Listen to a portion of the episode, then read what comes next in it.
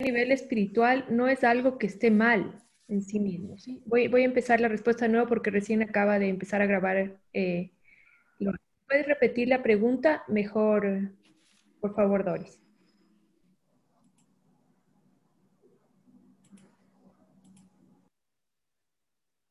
Doris.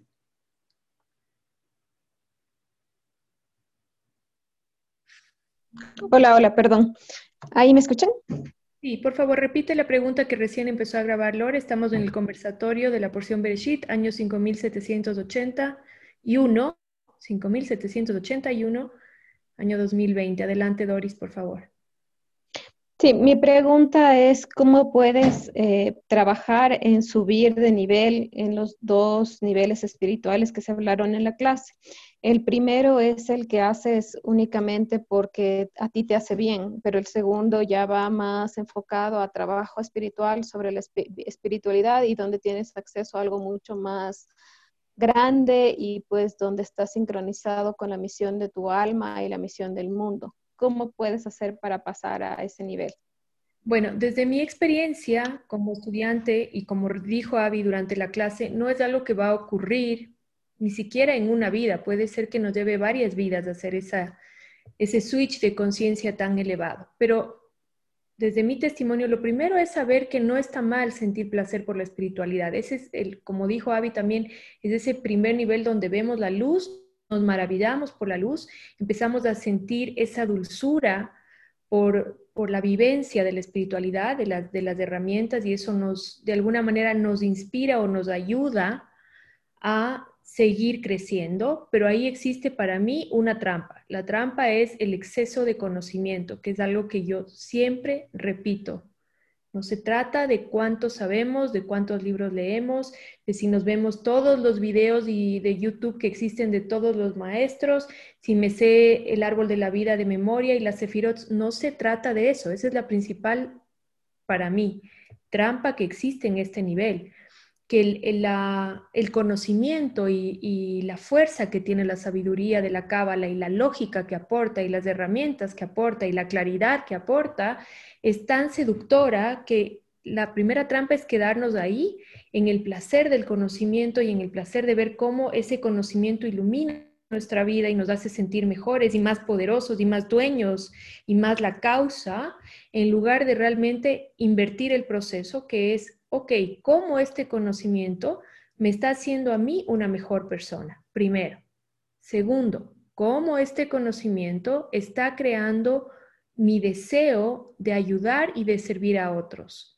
Si yo no estoy pudiendo a través de ser una mejor persona, de ser más generoso, si no estoy pudiendo entender, también el ejemplo que puso Avi, que el sustento no viene de mi trabajo, si estoy todavía atado al temor del dinero, si estoy todavía atado a que el sustento viene de una cuenta eh, de un valor en la cuenta del banco, si estoy todavía atado a que no tengo tiempo para voluntariar, no tengo dinero para diezmar, no tengo, eh, al no tengo y aún así estoy viendo el beneficio de la espiritualidad, ahí hay un bloqueo y hay que hacer un salto. Por eso es que muchas veces también he repetido que todas las cosas que nosotros hacemos, que es lo que dijo ahí Avi, de que Abulafia decía que aunque sea el hecho de sacar la basura, tiene que tener una intención y una conciencia de qué es lo que estoy haciendo, porque ni siquiera eso es casualidad. Ni siquiera que un día lunes a las 8 de la mañana yo tenga que salir a poner la basura en tal lugar es una casualidad. No hay nada suelto en nuestro proceso espiritual. Entonces, para mí, la forma de ir creciendo hacia ese segundo nivel donde hago las cosas por amor simplemente, por amor a hacerlo, ¿sí? Tenemos que saltar la barrera de ser buenas personas, porque hay montones de buenas personas en el mundo, a empezar a ser personas que son buenas personas por amor a ser buenas personas, no porque me sale naturalmente, no porque sé que es lo correcto y lo bueno, sino porque realmente quiero ser afín a la luz. ¿Sí? Entonces, lo primero es no dejarse deslumbrar por la información y el conocimiento. Lo dije en la última conexión, lo dicen los cabalistas, no hay ninguna diferencia entre una persona que estudia y sabe todo y un librito, un burrito cargando libros. No hay ninguna diferencia para los cabalistas. Si yo no estoy siendo capaz de ser menos egoísta, de tener más certeza, de ser más simple, de ser más humilde, entonces estoy atrapado en el primer nivel. Ahora, si yo estoy simplemente haciendo por, por hacer, a mí muchas veces me preguntan, y está mal quizás que me ponga de ejemplo, pero realmente solamente puedo hablar de mí porque es el proceso que conozco. No puedo juzgar el proceso de Abby, de Natalie, de, Mario, de, cualquier maestro de cábala, de Ariel Grunwald, de cualquiera. No puedo juzgarlo porque no lo conozco. ¿sí? Solamente puedo hablar de mi proceso porque es lo único que conozco. No lo digo con orgullo, lo digo con humildad.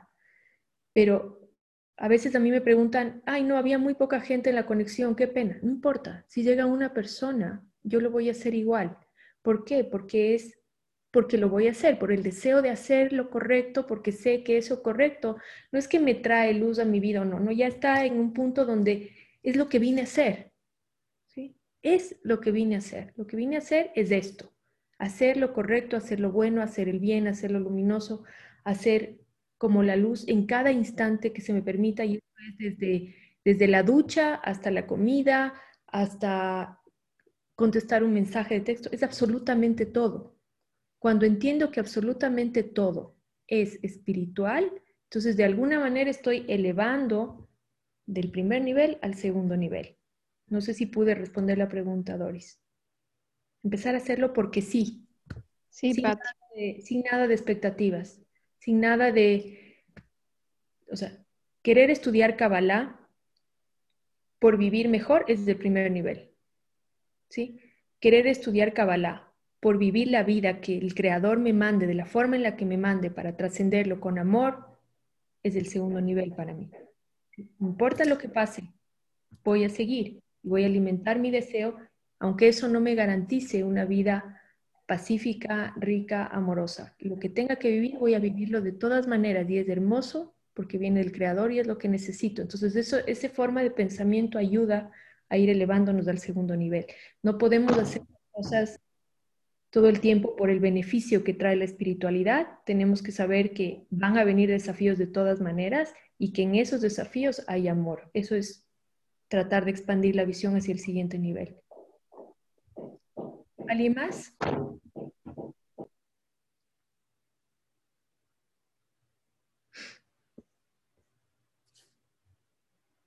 ¿Pude explicarlo un poco más sencillo? ¿Se entendió mejor o todavía lo dejé muy ahí arriba? Si no, seguimos hablando sobre lo mismo.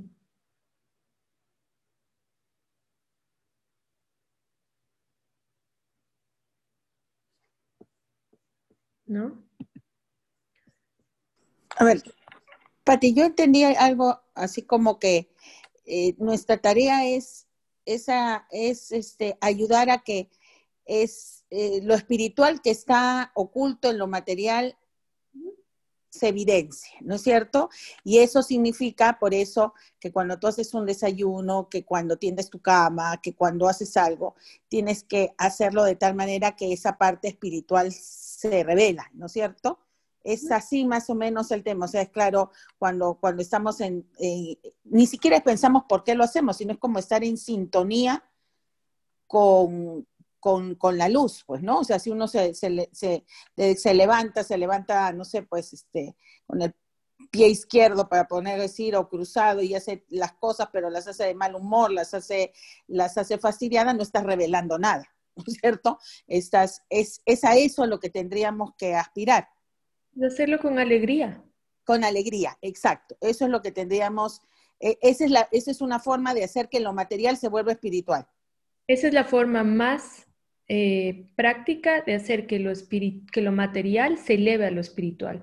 Cuando yo lo conecto con apreciación, con alegría, con agradecimiento, es como cuando yo lo estoy elevando. Pero si yo me levanto todos los días y digo, otra vez tengo que cocinar, otra vez tengo que limpiar, otra vez tengo que arreglar el pelo, me tengo que poner bonita, otra vez, entonces no hay nada. Pero si yo en cambio digo, wow, tengo salud, me baño, wow, disfruto de la ducha, qué alegría, qué bendición todo esto, y bajo y, percibo el aroma del café y cuando, cuando tuesto el pan, qué rico el olor a pan y lo que sea que estoy haciendo, si estoy pelando una naranja para comérmela, pues qué increíble tener la dulzura de la fruta, el aroma, todo eso es apreciación y es alegría y se puede vivir así. Y cuando uno vive así, cada instante es, es, una, es una plenitud que no se puede describir con palabras. Entonces, desde ese lugar de plenitud, de agradecimiento, de alegría constante, lo que ocurre es que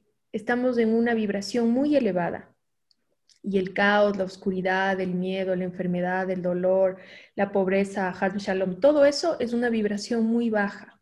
Entonces, ¿qué ocurre? Que yo simplemente estoy vibrando en un lugar donde eso no tiene acceso a mí.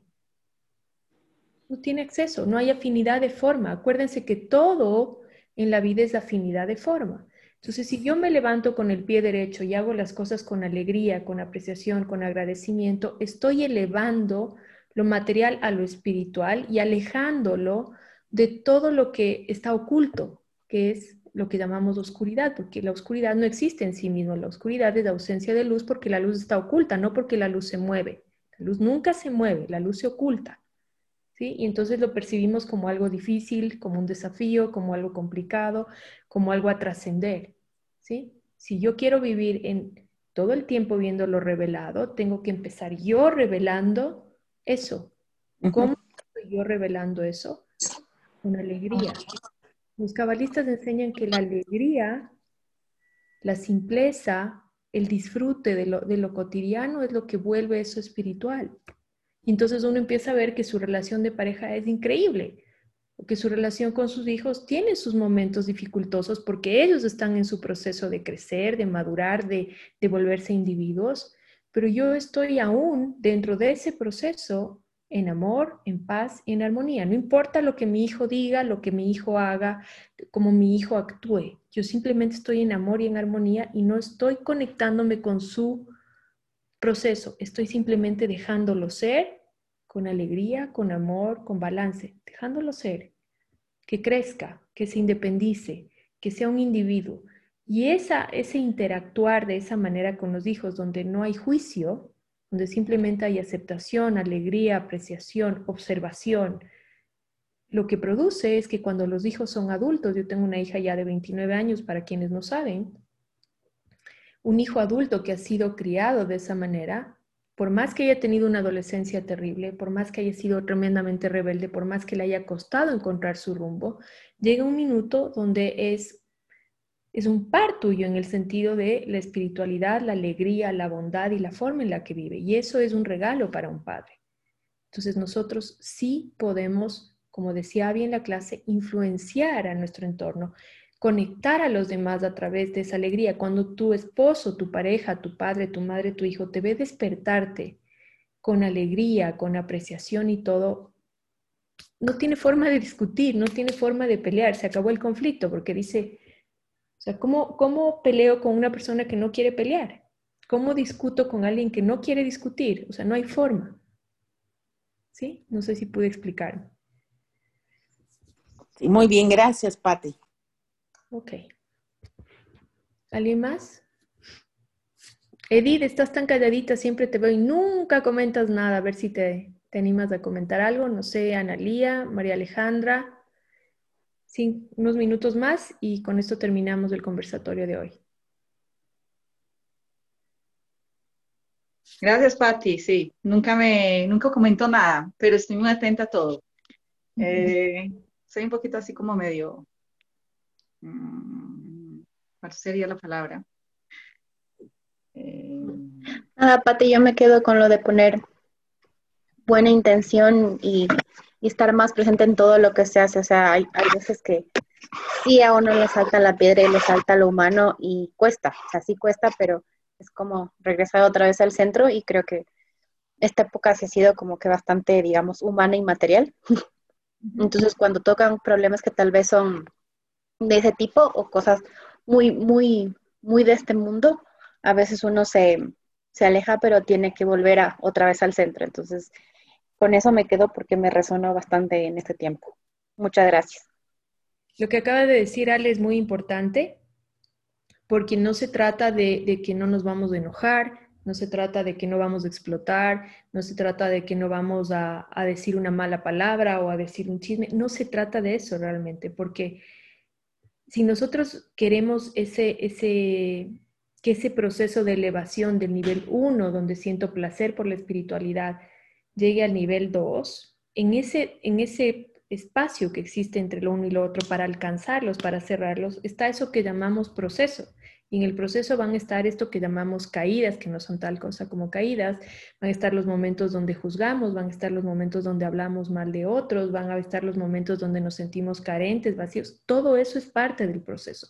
Pero lo importante es, como dice Ale, recordar que esa versión, que eso no soy yo, que eso no me acerca a, a la luz, que me aleja de la luz y volver a retomar. Ahora, en eso es muy importante el entorno. Entonces, ojalá podamos rodearnos de personas que nos ayudan a que sí, estamos viendo lo negativo, pero no es que vamos a dejarnos arrastrar por el odio, por la venganza, por la envidia, por la ira, por el... Eh, no, podemos tener momentos de, de realmente sentirnos humanos, porque además querer esa excesiva perfección, esa santidad, entre comillas, esa yo soy súper espiritual, también es un viaje del ego completamente es un viaje del ego.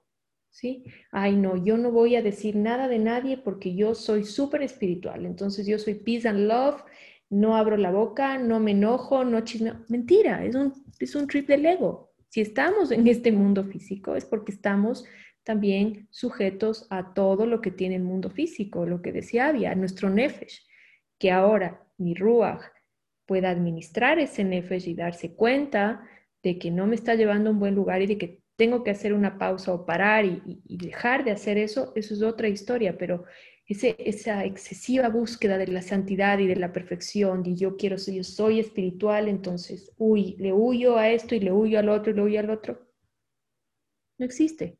No es el camino de la cábala, por lo menos. El camino de la cábala es, no huyo, del, mundo físico. Estoy en el mundo físico, tengo los pies bien puestos sobre la tierra con todo lo que eso significa en afectación de emociones, en estímulos externos que me provocan distintas reacciones en mí, en, en, el accionar con los otros que pueden distorsionar mi deseo de conectar con la espiritualidad. Sin embargo, soy capaz de retomar el rumbo y soy capaz de no conectarme con, los, con la oscuridad, que es el odio, es la envidia, es la ira, esa ira que destruye, es el, pasar destruyendo el nombre de otra persona, lo que hace, lo que dice, el, la shonara permanente. No me conecto con eso. Puedo tener esos como cortocircuitos que se llaman en Kabbalah, sin embargo, eso no me define, porque lo que me define es mi deseo con el cual me paro todos los días y digo, ok, hoy voy a ser una mejor persona y voy a intentarlo con toda mi,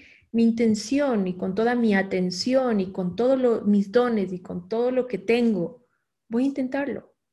Y es una lucha minuto a minuto, ¿no? Pero eso es la Kabbalah. Muy bien.